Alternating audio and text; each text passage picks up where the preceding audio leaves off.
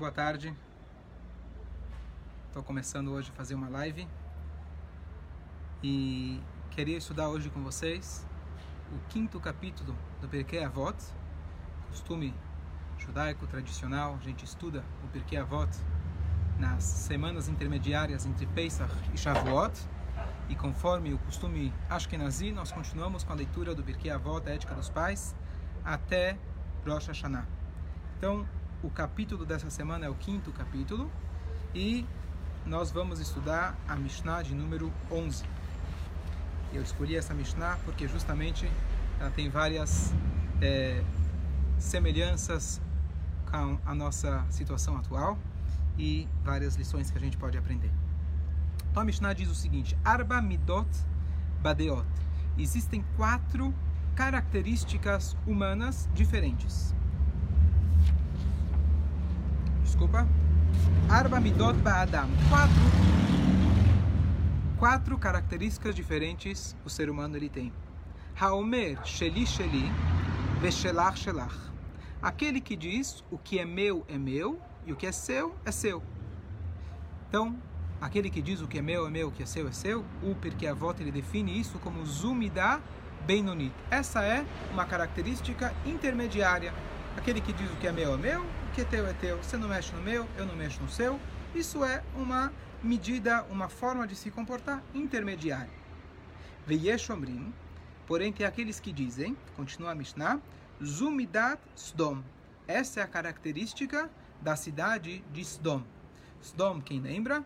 Na época de Abraham Avino, ele lutou contra Deus, Deus chegou e avisou ele que haveria a destruição das duas cidades que eram extremamente perversas, Sodoma e Gomorra, e as pessoas de lá, eles chegaram a se corromper no nível pior possível que um ser humano pode chegar, e Deus destruiu essa cidade. E aqui, curiosamente, a Mishnah diz que aquele que diz que o que parece ser legítimo, que é meu é meu, o que é teu é teu, a segunda opinião diz que isso é uma característica de Sodoma. Vamos analisar logo mais por quê. Vamos concluir primeiro a Mishnah. Sheli shelach veshelach sheli. Amaretz. Aquele que diz o que é meu é seu e o que é seu é meu. Ele é um ignorante. Claro, aquele que diz o que é meu é seu, o que é seu é meu, é, não tem muito sentido. Mas vamos ver que aqui existe algo muito mais profundo. E por último diz a Mishnah, Sheli, Shelach, Veshelach, Shelach, aquele que diz o que é meu é seu e aquilo que é seu é seu, esse é o verdadeiro Hassid, esse é o devoto. Sheli, Sheli, Veshalach, Sheli, conclui a Mishnah do Perkei Avot. Aquele que diz o que é meu é meu e o que é teu é meu, esse é o perverso. Então a gente estudou aqui quatro características, a Mishnah de número 10, aliás, do Perkei Avot essa semana, quatro características do ser humano. Aquele que diz que é tudo é dele, aquele que dá tudo para o outro, aquele que inverte o que é teu é meu, o que é meu é teu, e aquele que preserva o seu bem e ele preserva o respeito ao outro. Bom, aparentemente não tem nada de especial, nenhuma novidade, mas nós sabemos que o Avot, a ética dos pais, ele vem nos trazer, na verdade, para um nível de comportamento além do que a Torá exige de nós normalmente. Deixa eu explicar. Nós temos dentro do Talmud e dentro da Halakha aquilo que é considerado obrigação para nós fazermos. Todas as leis, inclusive leis que condizem leis que regem, na verdade, nosso comportamento entre nós e os outros seres humanos. O Pirkei Avot, ética dos pais, como o nome já diz, ele se chama na linguagem talmúdica Milta de Hassiduta, palavras para devotos, ou seja, ele está trazendo para a gente um nível mais elevado de ética e moral. Então, com essa perspectiva, vamos tentar reanalisar essas quatro formas que parecem sim ser muito simples. Então a primeira pergunta que surge é o seguinte: uma pessoa normal, ele trabalha, ele se sustenta daquilo que ele trabalha, ele fala: olha, eu posso até de vez em quando ajudar os outros, mas aquilo que é meu é meu e o que é seu eu respeito. Aparentemente é algo não tão grave. E a grande pergunta é por que a Mishnah traz uma opinião que diz que aquele que diz isso, que é teoricamente autêntico, ele é chamado de Sodom. O que, que tem a ver com Sodom? E aqui vem uma coisa muito interessante. Vamos voltar na história. Sodom, a Torá começa a relatar para a gente a primeira vez de Sodom, quando Abraham ele tinha um sobrinho. esse sobrinho se chamava Lot e ele não era dos melhores. Até que chegou um ponto eles tiveram que se separar. O Lot, ele foi, ele, o Avram, ele virou para o Lot e falou: Você vai ter que se separar de mim. E a Torá diz que o Lot ele precisava buscar um lugar para morar. Então, ele não tinha opção de morar em Miami. Então, lá ele estava em Israel e ele viu o sul de Israel, o Negev, e lá ele viu a cidade de Sodom, e a linguagem que a Torá usa, Kegan Hashem Ke Eretz Mitzrayim como o jardim de Deus, como a cidade do Egito, como o país do Egito. O que significa isso? Nós sabemos que o Negev, hoje a gente já tem a irrigação no deserto, etc., mas o Negev sempre é um lugar complicadíssimo de se viver pelo seu clima. É difícil de você plantar, é difícil de você morar lá. Mas havia um pequeno espaço dentro do Negev que lá tinha abundância em água. E esse lugar era Sodoma. Se você tem água, você tem vida, você tem plantação e você tem dinheiro. Então o Lot ele escolheu viver naquela cidade.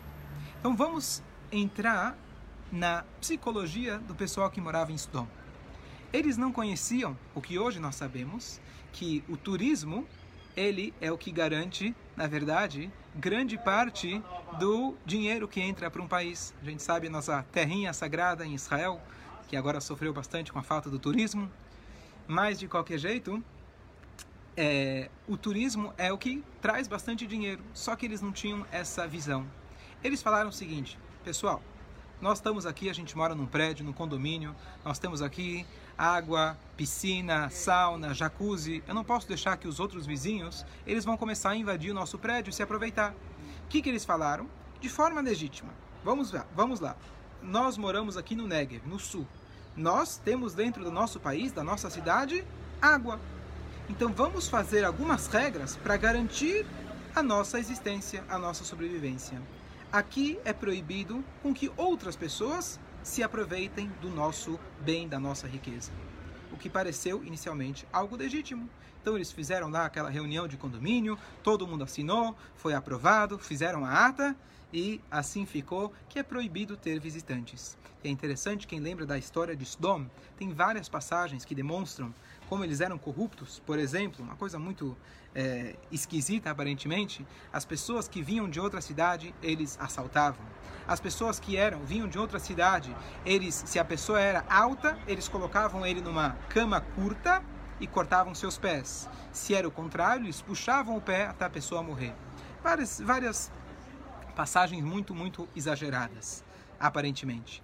Porém, como que eles chegaram? Como que um ser humano ele é capaz de se corromper moralmente até esse ponto? Ainda nossos sábios trazem para gente que essa foi, na verdade, a gota d'água que Deus decidiu destruir Sodom. A, a, então, a, os nossos sábios contam para gente que o, o, o, havia, na verdade, uma jovem que ela viu certa vez um homem pobre e o pobre era uma das leis lá, era proibido você sustentar o pobre, ajudar o pobre. E ela viu que o homem estava morrendo de fome e ela queria ajudar. Mas ela sabia que se ela ajudasse, ela ia ter no mínimo é, prisão perpétua ou pior. Então o que, que ela fez? Ela diariamente ela ia buscar água no poço e ela ia com um barril é, na cabeça. E ela escondia um pedaço de pão embaixo do barril e na hora que ela ia se levantar, se agachar para pegar água, ela deixava sem, né, sem que ninguém percebesse o chão, o, o, o pão cair, e o pobre pegava aquele pão e continuava a viver.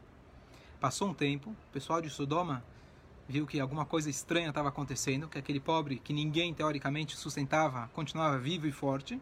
Então eles ficaram de olho até que eles descobriram como que ele estava vivo.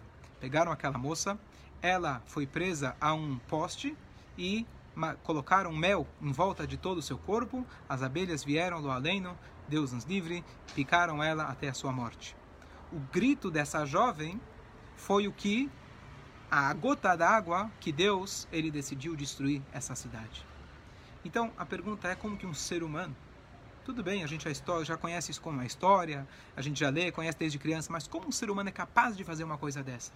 Diz pra gente aqui a Mishnah o seguinte: a, a, a legitimidade de você falar o que é meu é meu, o que é teu é teu, a primeira opinião diz que isso é bem noni. Mas presta atenção, Veieshomrim, tem aqueles que dizem, presta atenção aonde isso pode levar. Você querendo proteger apenas aquilo que é seu, isso pode te levar ao extremo da corrupção humana. Eles começaram em Sodom protegendo aquilo que era deles de forma legítima, mas isso foi engrossando, engrossando ao ponto que eles chegaram na pior, um pior tipo de comportamento que um ser humano deve ter.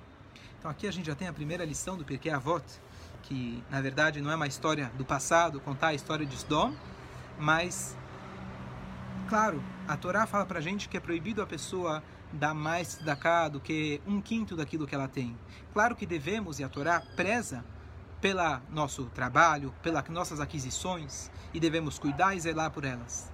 Mas, como a gente vai ver mais para frente, aquele que acredita que aquilo que é dele realmente lhe pertence e lhe condiz, Deus está devendo para ele, toma cuidado, porque isso pode chegar, na verdade, no pior dos piores. Então, essa é a primeira lição do da Mishnah. A segunda que a Mishnah coloca para gente, isso aqui é uma coisa super interessante. É o seguinte: você lê a Mishnah, a Mishnah fala para nós que aquele que fala o que é meu é teu, o que é teu é meu, é o ignorante. Quem, quem assim, é, é mais do que ignorante. Quem diria que é meu é teu, que é teu é meu? Qual é o sentido de falar uma coisa dessas? É, se a gente pensar, olha que interessante. Karl Marx, que a gente pensa que foi uma grande, as pessoas pensam que foi um grande pensador que veio com uma novidade que infelizmente custou milhares e milhares de vidas por na verdade, terminadas por Stalin e Lenin e todos aqueles que ainda até hoje estão sobre regimes comunistas, China, norte da Coreia, assim por diante. O que, que eles falaram? Pelo menos a teoria. A teoria dele, teoricamente, era muito bonito. Eu, li uma, eu vi uma história muito bonita que uma sobrevivente do Holocausto ela contou que em determinado campo eles estavam presos em determinado lugar, numa, né, numa, numa tenda, com é, 70 pessoas, todos judeus. E lá eles decidiram, fizeram o seguinte: uma das pessoas saía diariamente para tentar conseguir um pouco de comida, as pessoas mais jovens saíam, e quando eles voltavam, eles dividiam com todos por igual. Homens, mulheres, crianças, velhos, todo mundo ganhava por igual. E ela, sobrevivente, diz: Olha, eu passei por pelos campos, eu passei pela, pelo comunismo e assim por diante. Eu quero dizer o seguinte: comunistas de verdade somos nós porque aquilo que a gente fez de dividir de fato igualmente para todos, esse é o verdadeiro comunismo e esse é o correto. Mas isso funcionou, talvez, por determinado momento, momento de guerra, um momento é, é, onde todos estavam lutando literalmente pela sobrevivência, mas o que diz para a gente é Mishnah, aquilo que muitos consideraram algo brilhante, vamos fazer lugares onde todos são iguais, todos têm os mesmos direitos, a Mishnah fala para gente, não tem novidade nenhuma e saiba que isso é ignorância. Por que ignorância? Você pode dizer que não é bom? Por que ignorância? A Mishnah sabe, a natureza do ser humano é te querer crescer. A natureza do ser humano é lutar por aquilo que é seu. Nunca vai dar certo você achar que todos vão ser iguais porque Hashem ele criou cada um de nós diferente. Não tem como você colocar uma régua igualar a todos. A ideia, teoricamente, ela seria muito bonita, porém a realidade não condiz. E por isso a gente vê na prática, nunca deu certo o comunismo. Porque mesmo que você mesmo que teoricamente podemos igualar a questão monetária, todos ganham por igual, que isso por si já é um grande problema, que uns trabalham muito, os outros, outros trabalham menos, e já perde, na verdade, a competitividade, você já perde a inovação, você já perde o esforço em se superar, uma vez que todo mundo vai ganhar igual. Mas além disso, a força, ela não se define apenas pelo dinheiro. Ela se define por poder, se define por conhecimento, saber das notícias, a mídia está aberta e assim por diante. Todos conhecem as histórias, até infelizmente os dias de hoje. Eu queria apenas trazer que é isso que nós vemos realmente, o que a China poderia ter evitado por muitos meses de eh, ter esse, essa situação atual que nós estamos passando. Eles por eles, na verdade, abusarem das suas forças, eles literalmente ocultaram isso do mundo. Diz para a gente a Mishnah, Am Haaretz. Quando você está na Yeshiva e um cara faz uma pergunta boba, o xingamento se fala, você é um Am Haaretz, você é um ignorante. Esse tipo de pensamento é ignorância. Só para a gente concluir esse assunto, que de forma nenhuma a gente não quer, na verdade, que a pessoa pense apenas em si mesmo. A ideia da Torá, na verdade, é um capitalismo saudável. Um capitalismo equilibrado. Não é agora o assunto, mas basicamente a Torá preza pela propriedade particular. A pessoa pode ter a sua propriedade particular, ela pode ser rica e se esforce para ser rica, não tem problema nenhum. Mas no Shabat você tem que parar. 10 ou 20, 25% você tem que dar para tzedakah. Na época onde se cumpria o Yovel e a Shemitah, a cada sete anos, tudo que você tinha se ficava disponível para todos. A cada 50 anos, os escravos saíam e assim as várias e várias leis, 24 tipos de impostos diferentes que eram dados para, para o Cohen, depois para o Beit HaMikdash, assim por diante. Então era impossível que uma pessoa ele, é, ele se apegasse ao seu dinheiro, que é isso que acontece na verdade, essa é a desvantagem do capitalismo. Então a Torá ensina para gente que sim, devemos ser ter a consciência dos outros, tal como no comunismo, porém o comunismo por si nunca deu certo e nunca vai dar certo, porque isso é contrário à natureza humana que Hashem colocou dentro de nós. E por isso a gente não precisava, se o Karl Marx tivesse lido pelo menos essa linha da Mishnah, muito sangue teria sido poupado e até os dias de hoje a coisa teria sido diferente. Então por isso eu estou dando o shur de hoje, quem sabe alguém escuta e as coisas a partir de agora, se Deus quiser, vão ter só boas notícias. Então falamos até agora. Aquele que diz o que é meu é meu, o que é teu é teu. Depois explicamos aquele que troca o que é meu é teu, o que é teu é meu. Vamos agora só concluir com os dois extremos. A Mishnah traz para gente. Um é o Hassid, o devoto, e o outro é o Rashá, o perverso. Que basicamente é fácil, teoricamente, da gente entender. Hassid é o devoto, aquela pessoa que o que é dela, ela considera que é dos outros. Tem um vorto, uma frase racídica que diz o seguinte: esse pão que está aqui, ele é mais, me, mais teu do que meu. E ele primeiro coloca essa frase que, que, que, que, é, era passada por, por, por, geração em geração, que esse pão que é teu, ele é tanto teu quanto meu. Ele, a pessoa coloca em primeiro lugar o outro e depois a si mesmo. Ou seja, mesmo o pão, aquele pão que eu lutei para conseguir, eu dou prioridade para os outros. Esse é o Hassid. O Rashá é o contrário, ele acha que tudo lhe pertence. Então aqui tem uma, uma passagem muito bonita do Alexandre o Grande. Todo mundo sabe, Alexandre Magno, ele quis, na verdade, conquistar o mundo todo. Ele chegou na época do segundo Beit HaMikdash, ele encontrou o Shimon Atzadik, é, não, não, lembro exatamente o ano, desculpa, e ele, ele encontrou Shimon Atzadik, e ele, ao invés de conquistar o Beit HaMikdash, ele viu a beleza, a, a, a característica do Shimon Atzadik, e ele decidiu desistir de é, destruir o Beit HaMikdash. Mas uma passagem que os nossos sábios trazem para gente, uma história fantástica, que esse Alexandre Magno, Alexandre o Grande, ele, é, claro, tinha o desejo de conquistar o mundo, o exemplo típico da nossa Mishnah, que o que é teu é meu e o que é meu é meu. Então, ele conta o seguinte: uma vez ele chegou, é, ele chegou é, numa cidade que chamava Katia. Esse era o nome da cidade, Katia. E o que acontece? Ele foi lá ver como que a cidade funcionava. Ele era um líder, ele queria ver como que a civilização funcionava. E ele foi assistir então um tribunal. Ele foi até a corte e ele foi, como, foi ver como que eles lidavam com situações de é, intrigas, brigas, etc. Então, eles começaram a falar o seguinte, ele viu o seguinte caso. É, uma pessoa, ele tinha uma propriedade, uma propriedade meio abandonada, e ele vendeu essa propriedade para o ciclano. Bom, então o fulano vendeu para o ciclano, e o ciclano, quando ele comprou, ele começou a cavar. E quando ele cavou, ele encontrou um é, tesouro muito grande. E qual era o problema? Então, a pessoa que encontrou o tesouro dizia que aquilo não era dele. Uma vez que ele comprou apenas o campo e ele não comprou o tesouro, não tava na, não fazia parte do negócio, então ele faz questão de que o tesouro volte para o dono anterior. Já o dono anterior, o fulano, ele falava: não, eu vendi para você. Se eu vendi para você, esse tesouro é seu. O Alexandre Magno não estava acreditando numa coisa dessas. Uma pessoa que estava agora lutando para construir, para conquistar o mundo todo, ele se via dono de tudo e cada vez nunca saciava a sua vontade de querer mais e mais e mais. Que que de repente ele está vendo duas pessoas brigando para que o outro ganhe?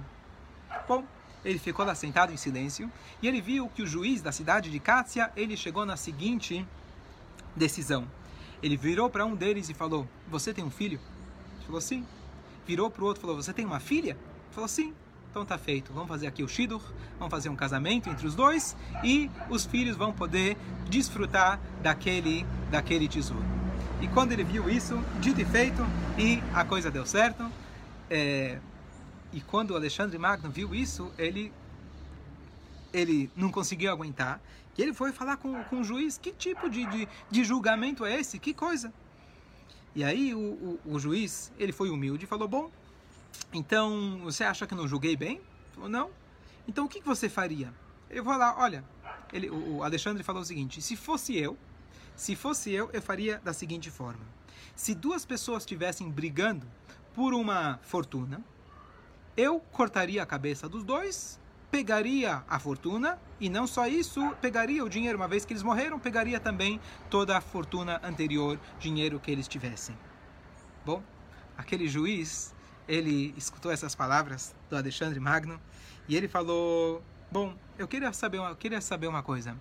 Na tua cidade chove? Falou: Chove. Na tua cidade o sol nasce, o sol é, brilha? Sim. É, vocês têm animais de pequeno porte lá na sua cidade? Ele falou: Sim. E aí, aqui vem o punchline. Ele virou e falou para ele o seguinte: Eu acho que na sua cidade só cai chuva em mérito dos animais. A gente conclui, ou seja, pelo mérito de vocês, seres humanos tão corruptos, nem a chuva nem o sol iriam brilhar. E os Rahamim concluem com um pasuk, que a gente na verdade fala, vai falar amanhã à tarde, no sábado à tarde, Adam o Beheimah Toshia Hashem. Adam, o homem, e o animal, Deus, ele salva. Às vezes, Deus salva o homem só em mérito do animal. Então aqui a gente vê os dois opostos. Alexandre Magno e esse sábio da cidade de Kátia não são apenas figuras do passado.